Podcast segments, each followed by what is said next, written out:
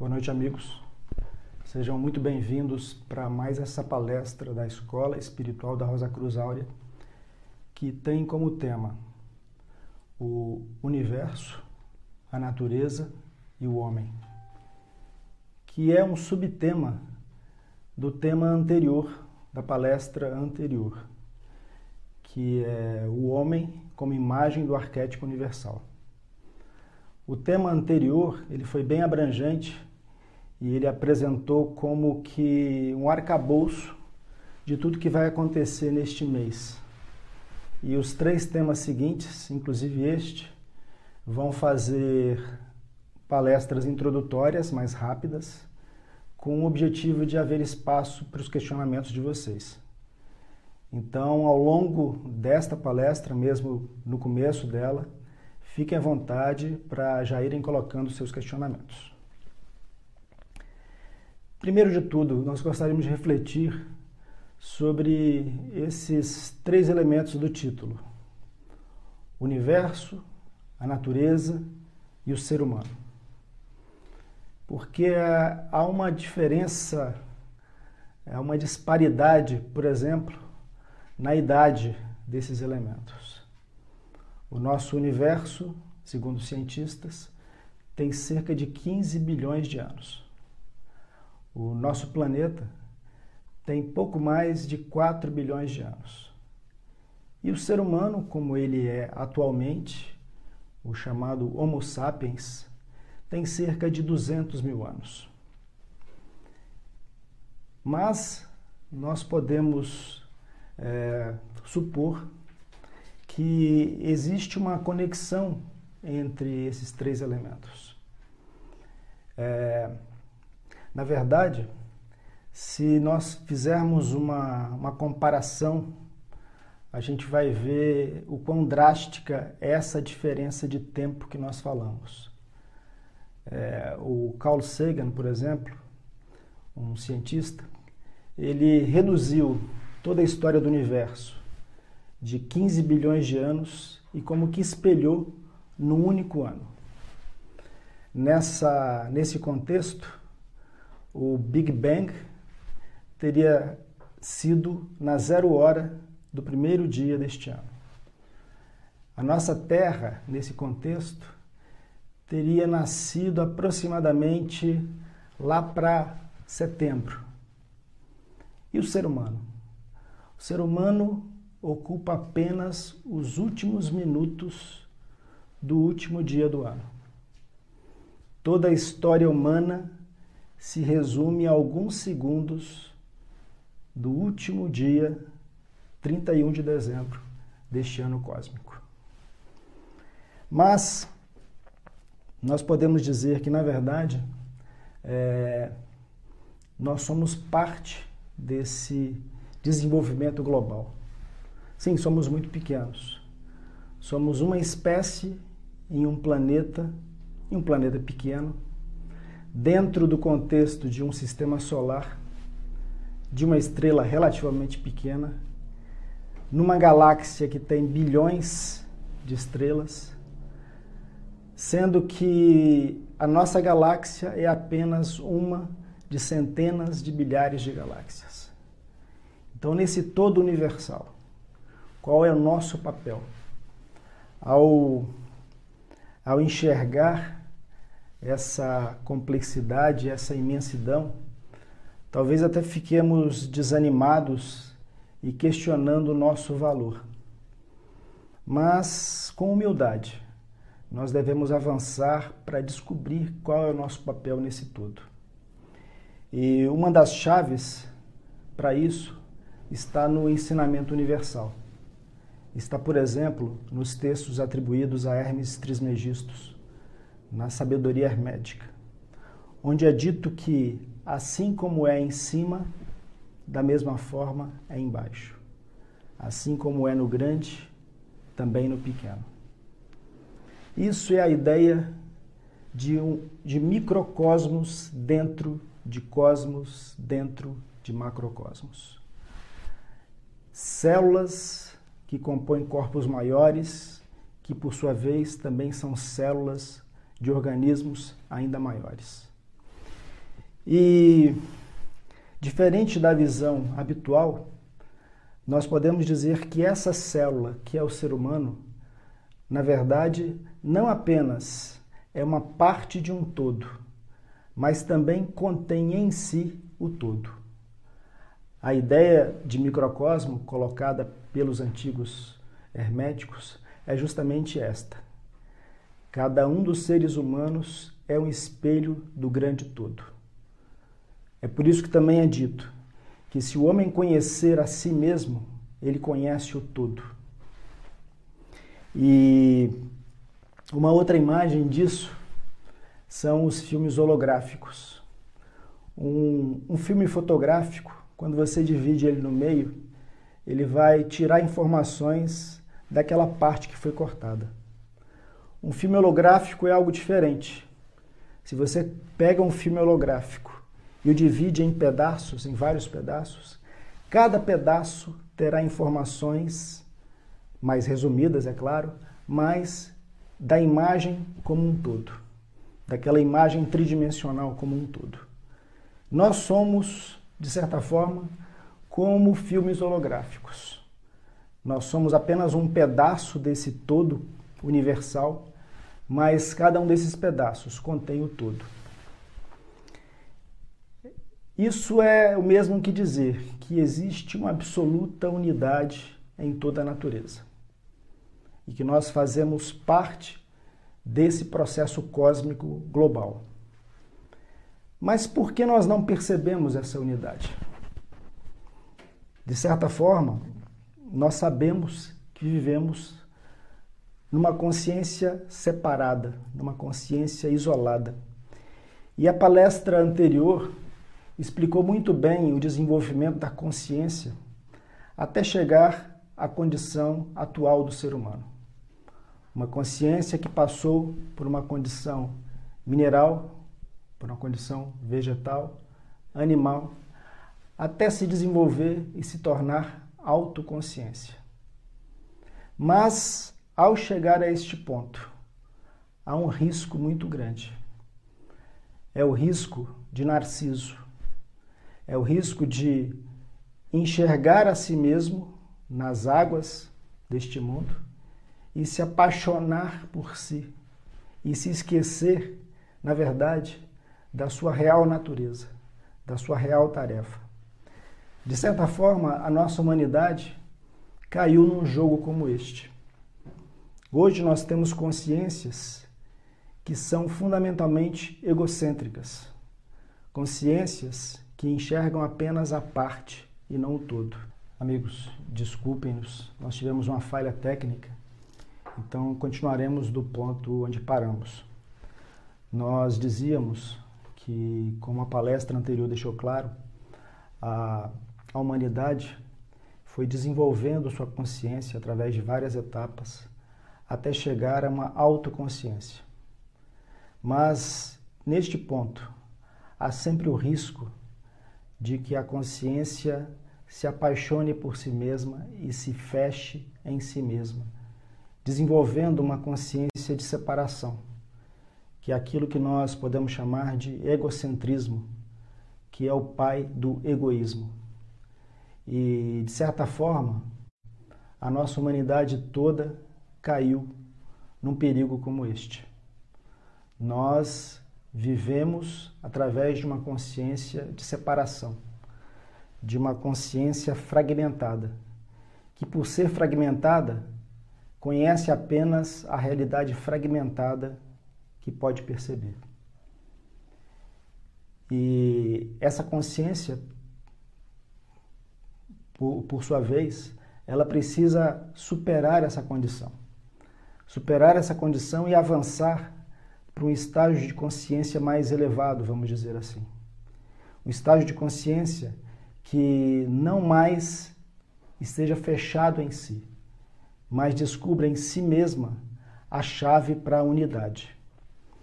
Isso se dá a partir do ponto em que essa consciência egocêntrica começa a se conhecer e a se desmascarar. Ela começa a perceber, por exemplo, a sua natureza fundamentalmente egocêntrica, ela começa a perceber como, apesar de ter ótimas intenções, muito daquilo que ela faz causa sofrimento nos outros e nela mesma. Então, nós vivemos a partir de uma consciência que desconhece a unidade. Apesar dessa unidade ser a realidade, nós, a partir de nossa consciência, vivemos da separação, vivemos da fragmentação. E essa condição, ela pode ser superada, porque essa condição, na verdade, leva necessariamente, num certo momento, a uma crise. A vida de experiências a partir de uma consciência egocêntrica causa sofrimento, leva a experiências. Essas experiências podem amadurecer a consciência. Essa consciência amadurecida começa a se questionar. Será que esta é a única forma de viver? Qual é a verdadeira realidade do meu ser? Qual é o sentido dessa vida? Será que simplesmente nascer, crescer, desenvolver-se, morrer? Será que isso faz sentido? E, e, essa crise, poderíamos dizer, essa crise existencial, é como que a chave para um outro desenvolvimento de consciência. Porque gradativamente, o ser humano que se aprofunda nesse processo de autoconhecimento começa a conhecer-se e começa a abrir como que espaço interno, silêncio interno. A consciência egocêntrica ela é extremamente ruidosa. Ela está sempre conversando, ela está sempre pensando, sentindo, desejando, querendo, sem se dar um único instante de silêncio, um único, um único instante de serenidade. Mas a consciência que chega a esse amadurecimento, ela como que se cansa desse jogo das palavras, desse jogo dos pensamentos, desse jogo dos sentimentos. E esse cansaço em si também é percepção. Ela começa a se perceber, mas não como um método. É como uma percepção que já nasce de algo novo que está brotando. É como se uma percepção surgisse, mas não tivesse mais seu centro na velha consciência egóica. Porque essa percepção consegue enxergar, inclusive, a natureza ilusória da consciência egóica. Isso tudo faz com que, gradativamente, espaço interno seja aberto. Espaço de silêncio emocional, de silêncio mental, de silêncio de ações. E dessa forma, há alguns elementos que estavam latentes nesse sistema, que estava tão abarrotado que não permitia que mais nada novo surgisse, começam a aparecer. E a prova disso é justamente esses elementos de inquietação, de percepção, que começam a se fazer valer. Porque isso, na verdade, vai conduzir se bem direcionado, para um novo desenvolvimento de consciência. Porque o desmascaramento da falsa consciência egóica faz com que, cedo ou tarde, haja um reencontro com algo interno que é mais essencial do que tudo. Com algo interno que é o elemento espiritual no ser humano. É como se a consciência purificada ou uma nova consciência pudesse entrar em contato com a própria centelha do espírito, que estava perdida e esquecida em si mesma. Isso pode levar a um desenvolvimento de uma consciência de natureza diferente. Uma consciência que a gente pode dizer que é uma consciência espiritual. Uma consciência que já não é a consciência da separação. Não é mais a consciência que se enxerga separada dos outros, da natureza e do universo. Pelo contrário, é uma consciência que vê a profunda unidade de tudo, dela mesma como todo. Ao desenvolver essa consciência, ou ao deixar, ao permitir que essa consciência se manifeste plenamente, ela passa a influenciar todo o desenvolvimento daquele sistema humano. Porque essa consciência, na verdade, é uma consciência de unidade. Nesse nível de consciência, a barreira da separação entre o eu e o tu se desfez. A partir dessa consciência, o que existe é absoluta unidade entre cada consciência e as outras consciências humanas e o todo universal. Essa consciência ela foi denominada por vários nomes na antiguidade. Um desses nomes é consciência espiritual ou alma espírito. Os hindus também falavam de Budi, que é essa consciência conectada com o elemento espiritual. E que avançando nesse desenvolvimento, vai acabar se integrando completamente com o elemento espiritual, deixando de haver qualquer separação interna também. Então, é esse o trabalho que é realizado dentro de escolas espirituais desde a mais remota antiguidade. E é esse o trabalho que é proposto pela Escola da Rosa Cruz Áurea nos dias de hoje, para todos aqueles que se identificam com ela. Essa era a introdução que a gente tinha para fazer e a partir de agora nós vamos abrir para os questionamentos de vocês. Fiquem à vontade. Julien pergunta: O ego atrasa nosso caminho. Precisamos de autocrítica e autodisciplina para domar o ego? Obrigado, Julian, pela pergunta. Muito boa. Veja, o ego é um empecilho, mas o ego não pode ser vencido simplesmente pelo ego. Quando nós falamos em autodomínio ou disciplina, nós estamos falando, na verdade, de um treino do ego. É o ego treinando a si mesmo. É como se ele recebesse um método e passasse a se encaixar dentro de um, um certo padrão de conduta, de um modelo. Mas isso em si mantém fundamentalmente o problema essencial, que é a ilusão egóica. Na verdade, o ego não pode ser vencido pela repressão. O ego não pode ser vencido por esse tipo de autodomínio. Ele, na verdade, ele pode se esconder, sim, através desse tipo de prática. Mas ele se esconde na sombra, no subconsciente e no inconsciente. E cedo ou tarde, ele vai se fazer valer. Na verdade, a única forma de não vencer o ego, mas de transcender o ego, é conhecer a si mesmo. Conhecer a si mesmo sem julgar-se perceber a cada instante a verdadeira natureza do que nós somos, do que nós pensamos, do que nós sentimos, do que nós queremos, do que nós fazemos. Sem condenar.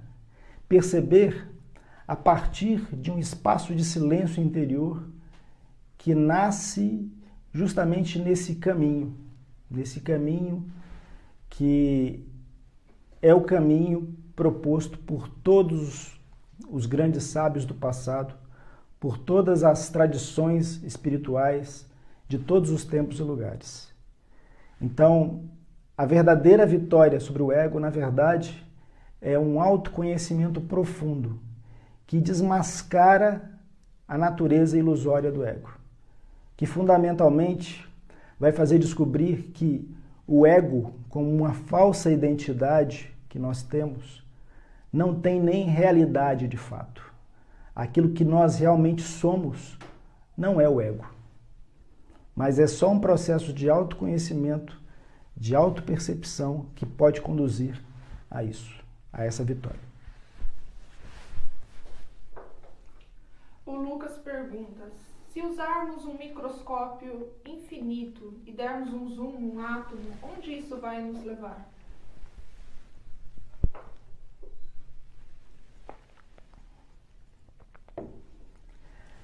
A resposta científica a essa pergunta eu não sei. Mas a gente pode falar dentro da noção hermética, de que o, o todo está na parte que do menor átomo ao maior corpo celeste, tudo tem vida e tudo tem consciência. E tudo faz parte de um plano global, universal de desenvolvimento. Então, tudo que está neste universo está em movimento e tem um propósito, uma função, que é a manifestação de um plano, de uma ideia original espiritual na matéria.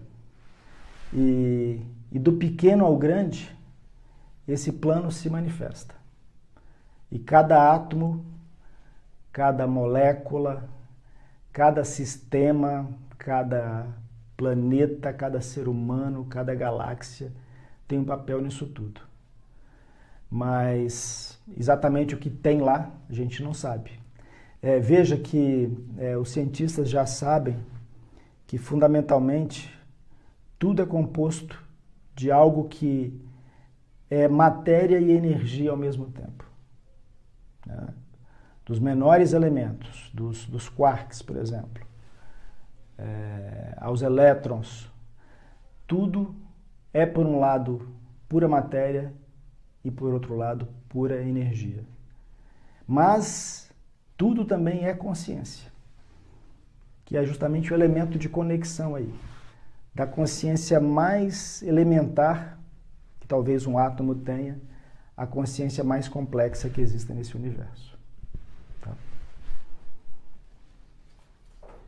Juliane volta a perguntar: quais os mecanismos, quais mecanismos podemos usar para adentrar esse caminho, o caminho espiritual? Boa pergunta, Juliana. Obrigado. É... O primeiro mecanismo, vamos dizer assim, Juliana, é na verdade algo que nós nem escolhemos. Nós precisamos possuir uma inquietação santa em nós. Nós precisamos ser um tipo de ser humano que não se satisfaz com as respostas exteriores com a vida como ela é.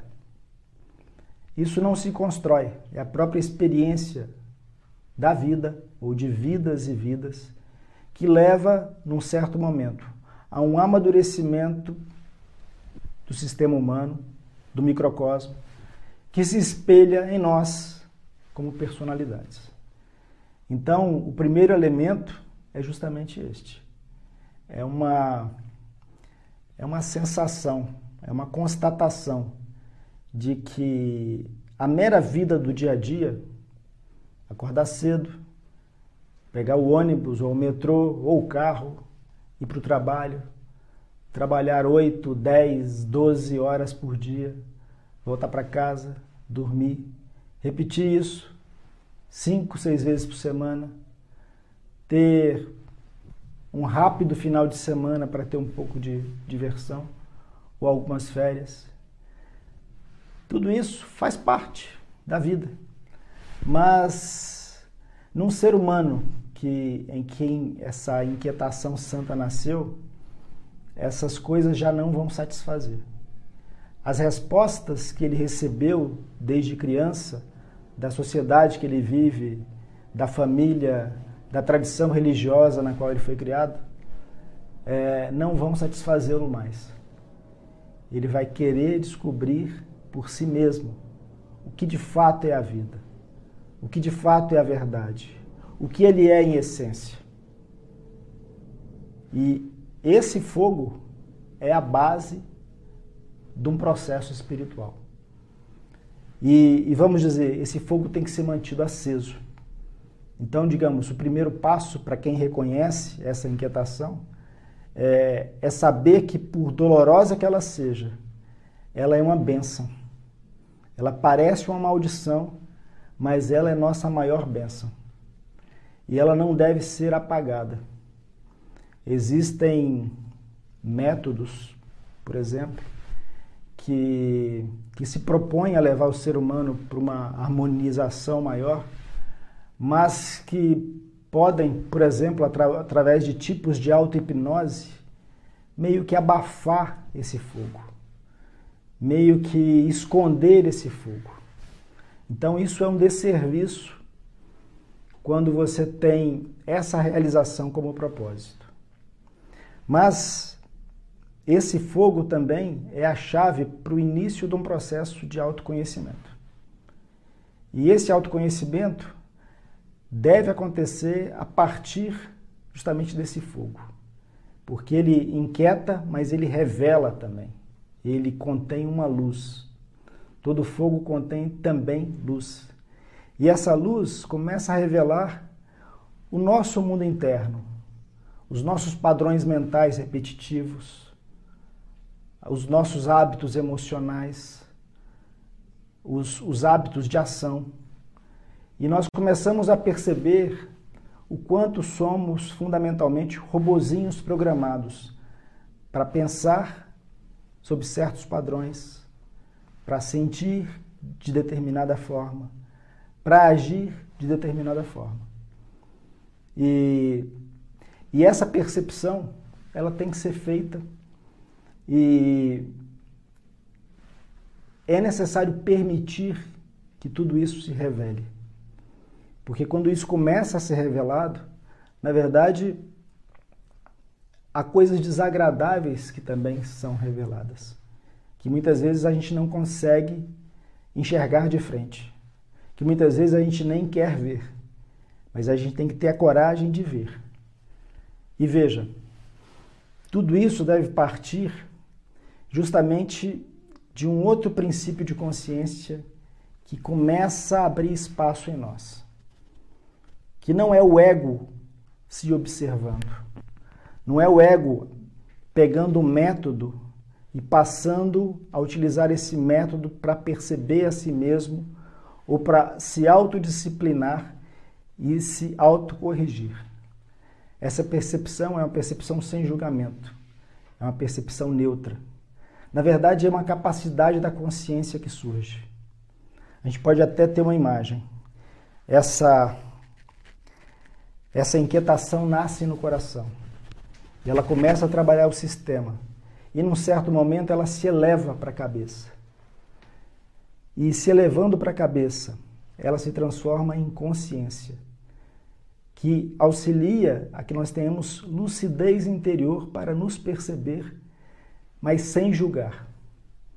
A, a consciência comum, ela tem dois padrões. Um padrão é assimilar, é atrair para si aquilo que lhe é agradável. O outro é repelir aquilo que lhe é desagradável. Mas graças a esse toque que começou no coração e se levou para a cabeça, nasce uma terceira faculdade, a da neutralidade, a da percepção que não julga, que não condena. E aí, quando essa capacidade nasce, é necessário que nós a utilizemos, que nós percebamos o nosso universo interior, de pensar, sentir, querer e agir.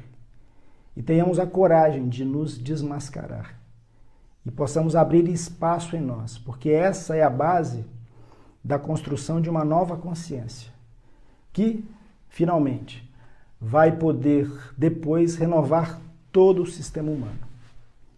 Então, uma, uma resposta possível à sua pergunta é esta.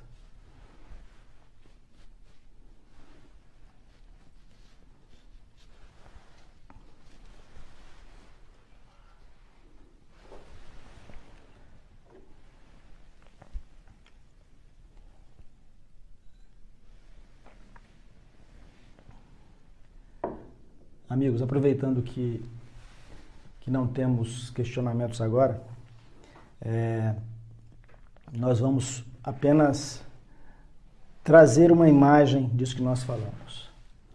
Porque, na verdade, isso é um caminho. É um caminho cétuplo, que é um caminho seguido nas escolas de iniciação. Então, desde a antiga Grécia, a gente ouve que a base de todo o caminho iniciático é o autoconhecimento. Homem, Conhece-te a ti mesmo. E veja, é, esse ser humano inquieto, ele começa esse processo de autoconhecimento, que é um processo de autodesmascaramento da consciência egóica e ilusória. Tendo feito um desmascaramento básico, vamos dizer assim, passa a haver espaço em nós. E passa a haver a possibilidade de um contato com uma realidade transcendente que já nos habita. É, é como se é necessário que a consciência ilusória seja desmascarada para conhecer a consciência real, o ser real. Então, a partir desse autoconhecimento, nasce uma conexão com essa realidade mais profunda do ser. E aí é o, é o ponto no centro do círculo que se estabelece. E é a partir desse ponto, desse, desse ponto de gravidade, desse ponto como uma nova pedra de construção, desse ponto no centro, é que é necessário começar um processo de harmonização dos aspectos do pensar, do sentir e do agir humanos. Dos três santuários da consciência humana, da alma humana: o sentir, o pensar e o agir. E essa purificação desses elementos vai posteriormente ser a base para uma renovação ainda mais profunda, que é a reconstrução dos próprios elementos constituintes da personalidade, que não é apenas esse corpo físico, mas também um corpo energético, também um corpo emocional e um corpo mental, que podem, a partir de um processo, ser completamente renovados, transmutados e transfigurados. Então, só para ter uma ideia do conjunto desse caminho que nós falamos. E agora a gente passa para a próxima pergunta. A Isadora pergunta: Nós mudamos a ordem dos fatos com nossas atitudes ou as coisas acontecem do jeito que tem que acontecer? Será que Deus já predestinou tudo?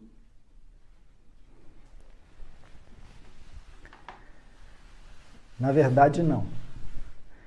Mas o ser humano, em sua condição habitual, tem muito menos liberdade do que ele imagina. A consciência egóica comum é uma consciência programada. Nós somos programados para pensar, sentir, querer e agir de uma forma muito é, estreita.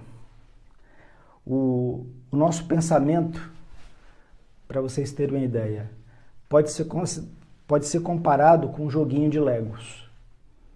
Você constrói várias coisas num jogo de Legos. Quem assistiu aí o, o Batman Lego recentemente, viu o quanto dá para ser feito. Né? Dá para criar todo o universo de Senhor dos Anéis com Legos. Mas tudo fica meio quadradinho, né? Você não tem muita liberdade. O pensamento humano é assim. Nós achamos que podemos pensar de qualquer forma livremente. Mas pelo contrário, nós somos programados para pensar de acordo com clichês. Clichês são como essas unidades do jogo Lego, que a gente vai montando. Mas a gente não consegue construir nada fora dessas unidades que já estão pré-criadas. Nós não conseguimos criar normalmente novas unidades. Então, a vida do ser humano egocêntrico é uma vida onde praticamente não há liberdade. De certa forma, ele reage a forças que já, a, que já foram. Ele, sua vida é a consequência de ações que foram cometidas anteriormente. Ele é o produto de ações de inúmeras vidas anteriores e dessa própria vida. Mas existe um caminho para uma vida livre. Esse caminho para uma nova consciência é justamente quebrar esses condicionamentos. e principalmente o condicionamento mais fundamental, que é o condicionamento da ilusão da consciência egóica, que está no núcleo de todo esse jogo. Mas um ser humano que avança num processo como este, ele passa a ter liberdade. Existe um texto bíblico que diz que onde está o Espírito do Senhor, aí há liberdade. Essa nova consciência, quando ela é, faz esse processo interno de purificação, ela se torna como que um espelho para o espírito. Espírito é, é uma força que é ao mesmo tempo algo individual, é a nossa essência mais básica, mas é também um elemento coletivo. Na verdade, a nossa consciência fundamental, a nossa alma, consegue se unificar com este espírito, e esse espírito, por sua vez, não pertence ao indivíduo. Ele é aquilo que mostra que o indivíduo, na verdade, é uno com o todo. Os, os hindus diziam que Atma, que é essa consciência espiritual, é, é una com Brahma, que é a consciência universal, que é o espírito universal. É isso que realmente quebra essa cadeia da separação. E é isso que abre o ser humano uma percepção muito mais ampla e livre e que o faz sair dos seus jogos egocêntricos e ingressar é, numa vida de colaboração com um plano universal que ele vai realizar em liberdade. Então, o ser humano que se liberta de suas cadeias, de fato se torna um ser livre para pensar, sentir, querer e agir de forma livre. Mas essa liberdade, por sua vez, estará em plena sintonia com o plano universal da criação, que é o Espírito. O Gabriel pergunta: o, pro, o processo final seria expressar o self barra centelha divina? Amigos, estamos no final da nossa palestra, tá? E, e sim, o processo final é a plena manifestação do Espírito em nós. E veja, é, é dito, né? que essa, essa, esse espírito em nós é, num primeiro momento, apenas uma centelha. É, usando uma imagem também, porque estamos falando de coisas que estão muito além da nossa consciência. Mas essa centelha, ela tem que se inflamar e se tornar um fogo e como que conduzir todo o sistema. Na verdade, todo esse processo que nós descrevemos, né? é o despertar de uma nova consciência, uma purificação de todo o sistema. Chega ao ponto em que seja de fato possível é, uma conexão entre essa nova consciência, essa consciência livre, essa consciência não egóica, essa consciência que é pura percepção, a esse elemento transcendente, espiritual, que jaz em si. E a partir daí, há o quê? Uma unificação entre a centelha espiritual e a nova consciência, ou a nova alma. Nasce a alma espírita, nasce a consciência espiritual. O que os, budi os budistas, os, os hindus, chamavam de Budi. E, e, por sua vez, esse processo deve avançar até que se concretize uma plena unidade entre essa nova consciência, o próprio sistema humano transfigurado e o espírito. Então, esse ser que passa a ser três, né? alma ou consciência, personalidade e espírito, unificam-se plenamente, se tornando espírito, alma e corpo, mas não como três coisas, e sim como uma coisa só, uma unidade perfeita.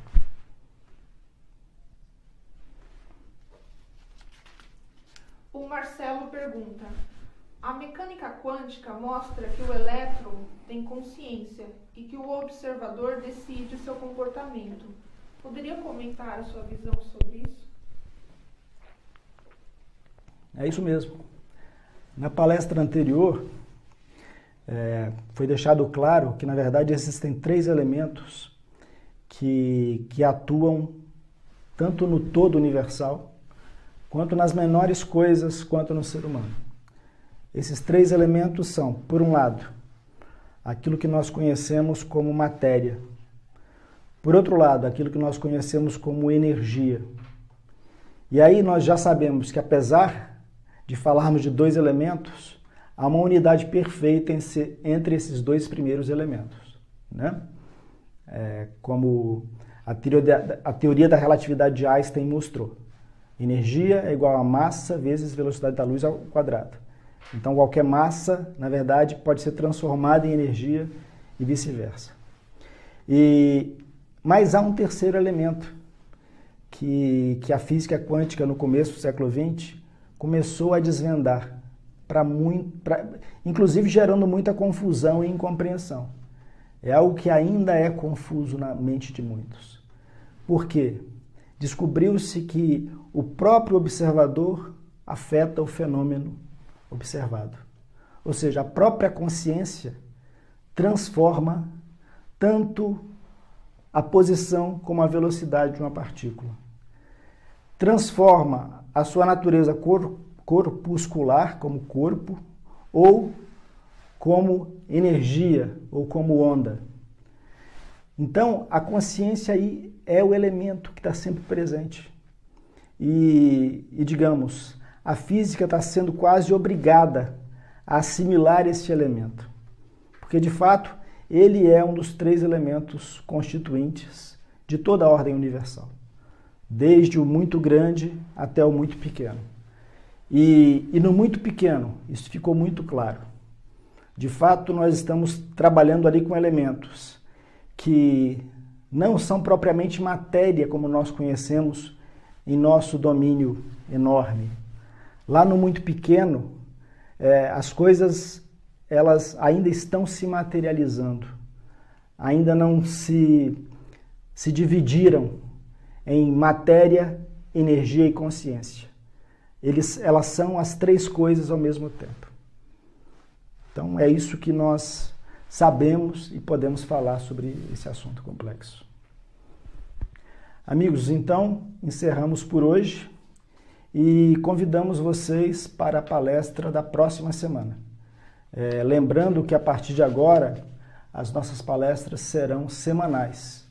Então, qualquer segunda-feira, às 20 horas, que vocês ligarem o Facebook, vocês terão acesso a uma de nossas palestras. Obrigado a todos e até a próxima.